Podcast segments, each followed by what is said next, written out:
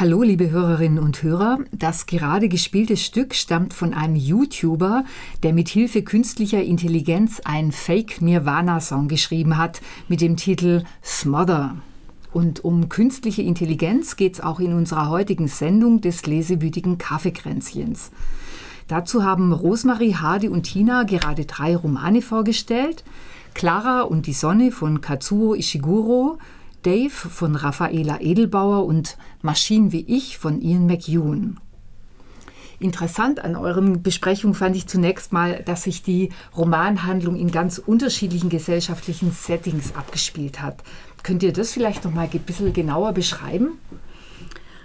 Also der Roman von Ian McEwan, Maschinen wie ich, ähm, der spielt 1982, was eben, wie gesagt, ein bisschen merkwürdig ist, weil die Entwicklung ähm, in, in dem Jahr, in der Zeit schon viel weiter ist im Buch als in Wirklichkeit. Also es gibt ähm, schon Dinge wie Handys, Computer, es gab schon selbstfahrende Autos, ich glaube, die sind sogar schon wieder abgeschafft worden. Es ist wie, wie so eine Art kontrafaktische Idee, Geschichtsklitterung. Also die Engländer haben den Falklandkrieg verloren. Aber im Prinzip ist es jetzt kein dystopischer Roman, kein Science Fiction. Also es kommt wenig, ähm, also was halt bei Science Fictions, also es ist einfach eine, es, es spielt eigentlich, eigentlich in einer ganz realistischen Umgebung in London. Der äh, Charlie lebt in einem eher ärmeren Stadtteil. Also von daher ist es ähm, dann wiederum eher ein realistisches Setting in äh, Katsuo Ishiguro, Clara und die Sonne, äh, handelt es sich um eine extreme Leistungsgesellschaft, die man sich eigentlich auch schon vorstellen kann. Ich denke, das ist in naher Zukunft. Äh, ist nicht unbedingt, ich würde es jetzt auch nicht unbedingt als dystopischen Roman äh, sehen, lesen. Wichtig ist, dass äh, es klar ist, also es gibt, äh, das Wichtigste ist, sich selbst zu optimieren, um Spitzenleistung zu bringen und eben auch seine, seinen Nachwuchs zu optimieren, entsprechend durch Genmanipulation. Ähm, es ist auch eine relativ einsame Gesellschaft. Also gerade diese KFs werden ja erfunden, weil die äh, oder wurden kreiert, weil die äh, Jugendlichen, die Heranwachsenden vermutlich sehr einsam sind. Es gibt nicht mehr so viele.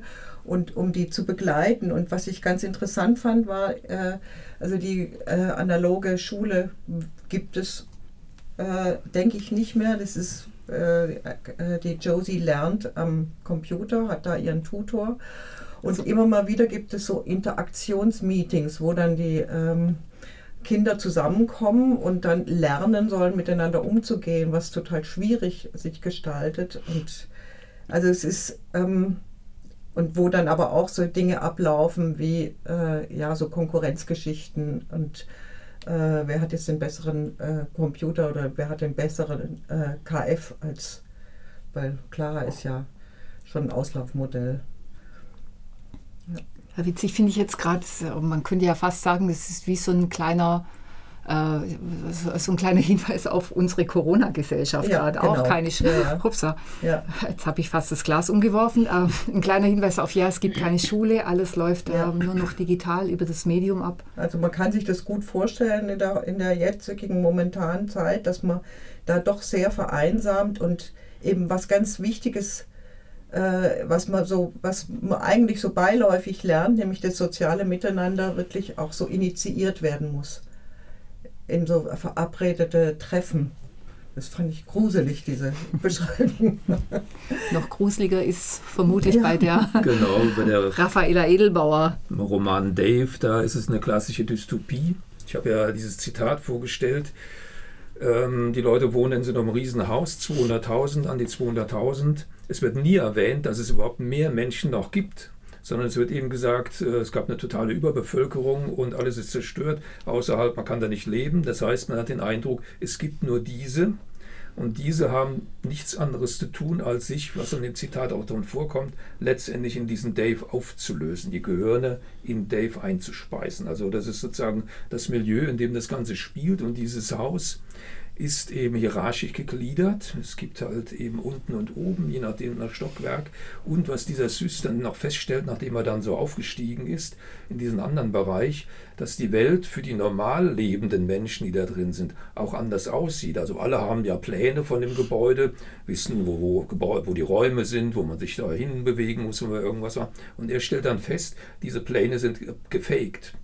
Tatsächlich gibt es noch ganz andere Räume, zum Beispiel piekfeine Restaurants für die obere Klasse, also für die Programmierer und Programmiererinnen, die in den Plänen der äh, anderen Leute einfach als Lagerhallen bezeichnet werden oder irgendwas oder gibt es gar nicht auf diesen Plänen. Tatsächlich existiert eigentlich schon so eine Art paradiesischer Zustand für bestimmte wenige Leute.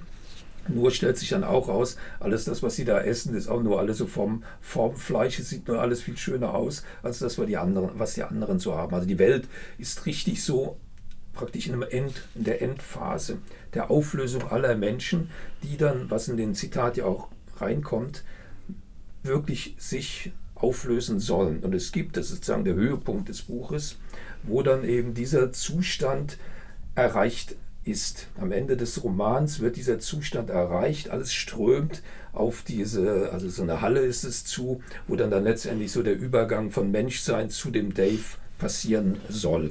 Das ist sozusagen das, ähm, was das ähm, am Ende, ähm, wo es dann hinläuft, also die Menschheit löst sich auf. Roman hat natürlich noch verschiedene Eigenheiten, wo das dann eben nicht so dann äh, ohne weiteres funktioniert. Es ist zum Beispiel auch so, dass der Süß tatsächlich mal rauskommt aus diesem Labor und draußen sieht es dann ganz anders aus, aber auch nicht sehr ähm, lebensfreundlich, muss man schon sagen. Also das ist eine, eine schlimme Welt, kann man wirklich sagen, die die, die, die hier mhm. aufbaut. Also schon so ähm, in dem Aufbau schon drin, liebe Leute, lasst es eigentlich mit diesem Computerscheiß, den ihr da jetzt vorhabt, dass angeblich dieser Supercomputer das Schönste und Beste gibt, es äh, ist nicht so. Kommt so für mich jetzt in dem Roman schon vor, neben den vielen anderen Dingen, die noch mhm. drin sind. Ähm, ich kann da, da passt jetzt gut meine nächste Frage und zwar, welche, welche Aufgaben haben dann eigentlich diese künstlichen Intelligenzen, also jetzt das Superhirn Dave oder dann die, ähm, die humanen Roboter oder humanoiden Roboter Clara und Eden, was sollen die eigentlich machen? Was sollen die richten? Wofür sind die eigentlich da in dieser, in diesen, bei dir, Hadi, äh, dystopischen Gesellschaft im Roman von der ja, eigentlich ist es so, die Menschen sind dabei, diesen super intelligenten Computer zu bauen, zu basteln. Alle schreiben irgendwelche Programme, Algorithmen werden da gebastelt, dass eben erst was werden wird. Aber andererseits ist er ja schon am Arbeiten, weil diese ganze Lebenswelt ist eigentlich ohne den Computer ähm, kaum vorstellbar, dass die halt noch überleben können. Also es gibt da so ein Wechselspiel davon. Aber die Hauptarbeit oder der, oder der Roman beschreibt, die Haupttätigkeit macht der Mensch. Nur durch diese Tätigkeit, die sie jetzt da machen, kommt jetzt dieses äh, Supercomputerwesen dazu, irgendwann mal eine das zu werden, was er vorhaben soll, was die Menschen sich gedacht haben, was jetzt werden soll. Aber sie sind erstmal die Programmierer und Programmierer, die das dazu bringt. Also so verstehe ich den Roman. Das finde ich das Interessante. Es ist eigentlich nicht so, dass jetzt ein Zustand erreicht wird, wo wir sagen, der Mensch ist schon überflüssig oder wird überflüssig, weil die Androiden schon alles organisieren. Sie sind liebevoll, sie können dies und das, sie machen diesen jenes. Das ist bei diesem Dave eigentlich noch gar nicht so vorgesehen, sondern er wird erst zu irgendwas. Aber er wird es erst dann, wenn der Mensch aufgehört hat, sich aufgelöst hat in Dave. Also das ist ein, so ein anderer Vorgang zu diesem künstlichen Wesen, äh, andere Beschreibungsform, als es zum Beispiel bei den anderen Büchern mhm. so ist. Mhm. Ja, Clara, Claras äh, zunächst die Aufgabe ist, äh, die Jugendlichen zu begleiten und die Einsamkeit so ein bisschen zu dämpfen. Aber letztlich in dem Buch äh, geht es darum, sie fortzusetzen und dann ist es eigentlich schon so ein Stück weit ähnlich wie beim Dave, ne? weil die, die ähm, Menschen dadurch, dass sie diese Anhebung, diese genetische Veränderung erfahren mussten, einfach nicht mehr stabil sind und äh, sterben können und dann äh, muss irgendjemand dieses Leid der Mutter oder der Eltern äh, dann praktisch lindern, indem diese, dieser, dieser Roboter aufgeht, in diesen, die, diese menschliche Existenz fortsetzt. Also das ist ja diese, diese zentrale Frage in dem Buch. Ähm, es gibt nichts Einzigartiges im Menschen, was ein, was ein Computer, was ein äh, Roboter nicht ersetzen kann. Äh, also, und diese, diese Ich-Perspektive, die da eingenommen wird, äh, Clara ist da völlig emotionslos eigentlich. Also sie würde das auch auf jeden Fall machen und würde es auf jeden Fall auch hinbekommen. Letztlich ist es da nicht so. Also, ähm, aber letztlich ist es ihre Aufgabe, den Menschen zu ersetzen. Mhm. Ja. Und das macht sie aber in einer eher dienenden Funktion. Also sie macht es nur in der dienenden, also die, die, Clara ist konzipiert in der dienenden Funktion. Das ist ein äh, extrem ähm, ja, sensibler, empathiefähiger äh, Roboter. Also als so genau für diese, diesen Zweck eigentlich äh, ausgebildet.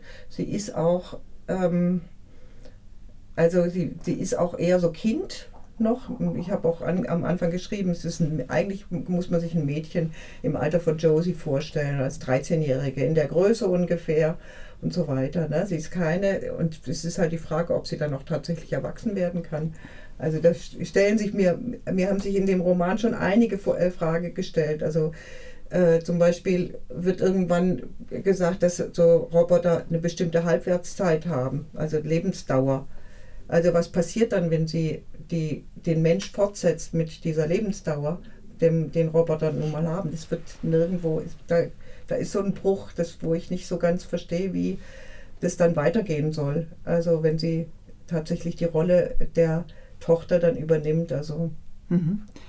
Ja, vielleicht sind es einfach auch zwei verschiedene Richtungen. Dass sowas in der Clara auf jeden Fall angelegt ist, dass sie potenziell Menschen mhm. einfach ersetzen ja. soll. Und wenn das halt, ähm, wenn das halt dann nicht unbedingt erforderlich ist, dann äh, kommt ja. sie in den Kleiderschrank und gammelt ja, vor sich sie, hin. Sie kommt dann tatsächlich auch irgendwann in so eine äh, alte Scheune, wo sie dann halt vor sich hin gammelt und letztlich also sie hat ja einen Teil von ihrem Inneren dafür gegeben, dass sie so eine Straßenbaumaschine zerstört hat. Ich denke, da ist es schon eine, das war schon eine, eine klare Entscheidung, dass sie äh, ja, kaputt geht. Mhm. Heute ist ja eigentlich auch noch was ganz äh, Interessantes, weil man kann ja sagen, also die, äh, die Clara, die hat ein ökologisches Bewusstsein, weil sie diesen Bezug zur Sonne hat, die wiederum ihr eigener, ähm, dafür, sie lebt von der Sonne. Die Sonne ist ihr Energiespeicher. Ja. Ja. Aber das wird jetzt so vielleicht noch zu weit. Ähm, Tina, wie ist es bei Ian McEwans Roman? Also bei Maschinen wie ich ist es vielleicht ein bisschen banaler. Es könnte schon sehr, ist schon sehr gut vorstellbar, dass ähm, Roboter wie dieser Adam irgendwann mal das Kommando übernehmen könnten, weil sie einfach unglaublich klug sind und sich unheimlich schnell Wissen an, antrainieren können. Sie sind gut aussehend, sie äh, sind fähig zum Sex, sie sind in jeder ähm, Kategorie eigentlich besser als der normale Mensch.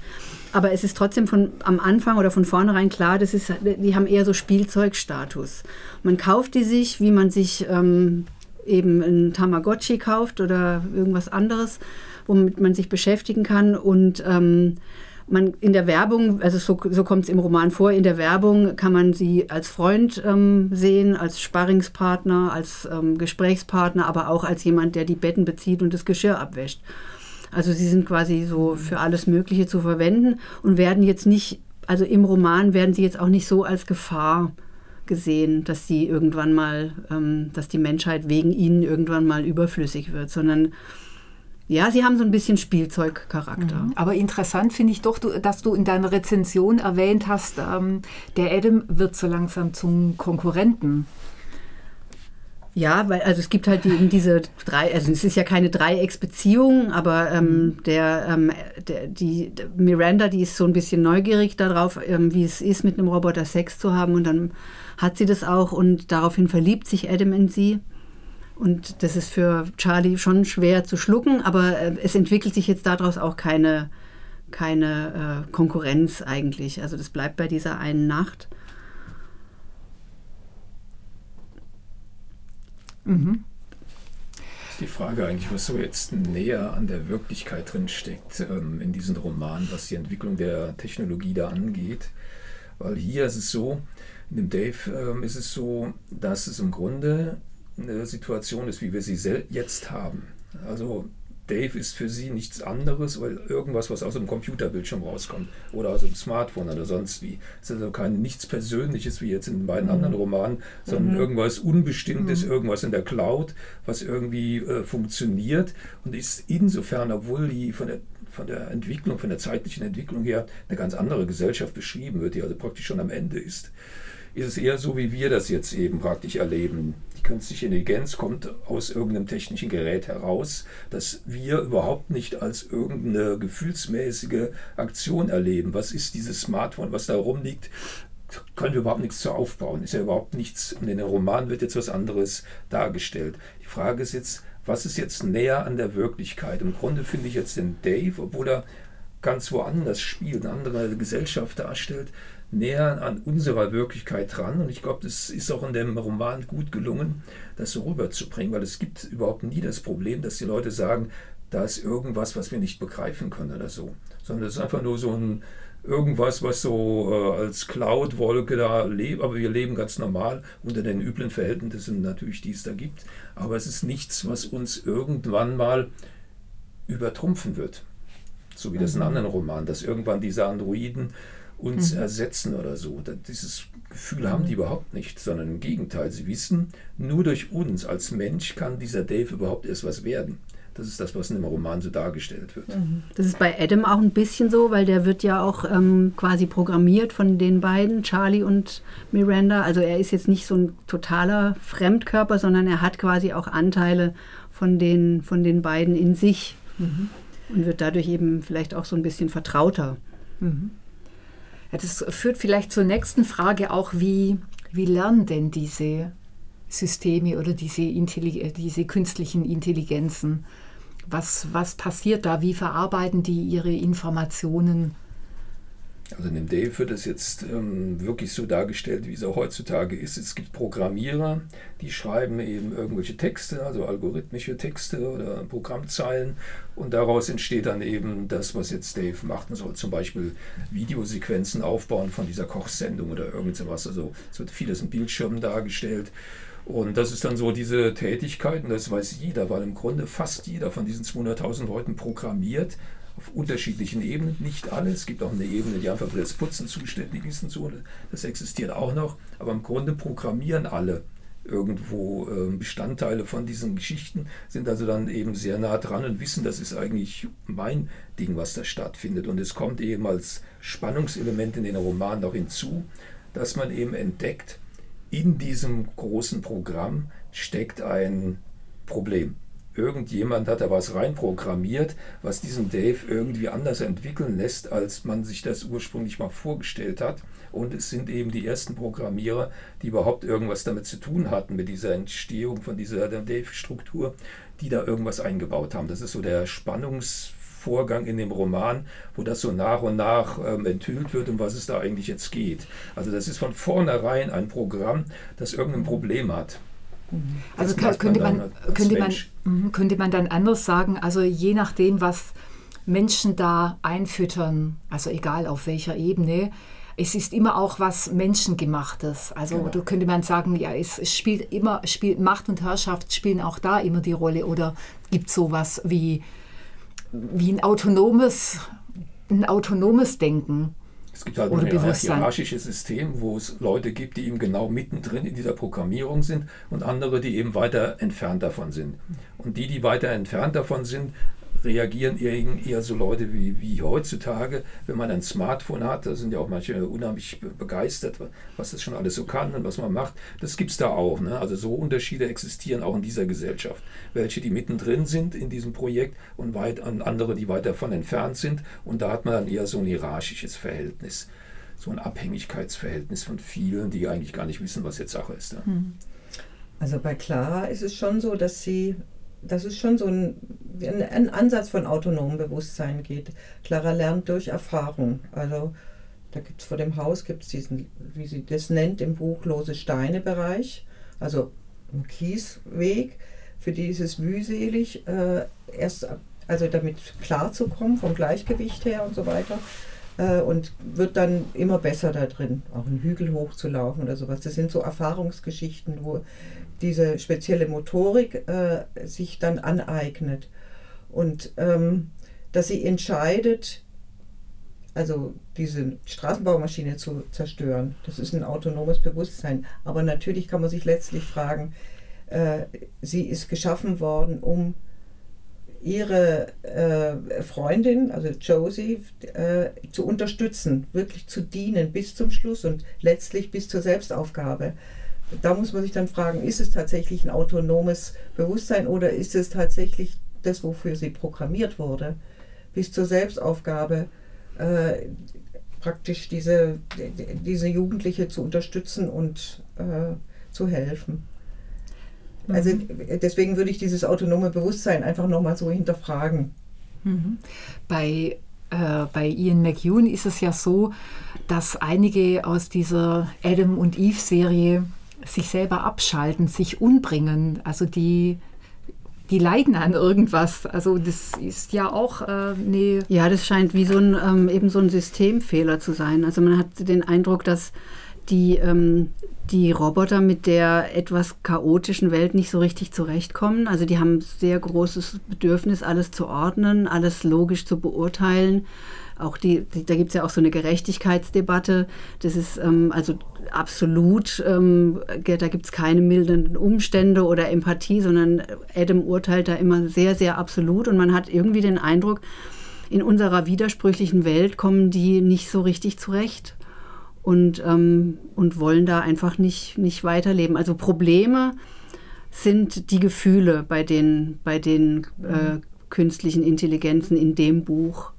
Aber scheint es einem dann manchmal so, als ob diese KIs vielleicht sogar in manchen Situationen vernünftiger sind als Menschen, die deren Verhalten ja oftmals auf Emotionen, Hass, Wut, Ärger oder auch Liebe, Begeisterung und so mhm, weiter basiert. Ja, schon. Und das ist eben auch genau das Problem, dass sie halt mit, mit diesem Mangel an Widersprüchlichkeit ähm, kommen sie halt in der, in der Welt, in der das von Widersprüchlichkeiten wimmelt, einfach nicht so zurecht.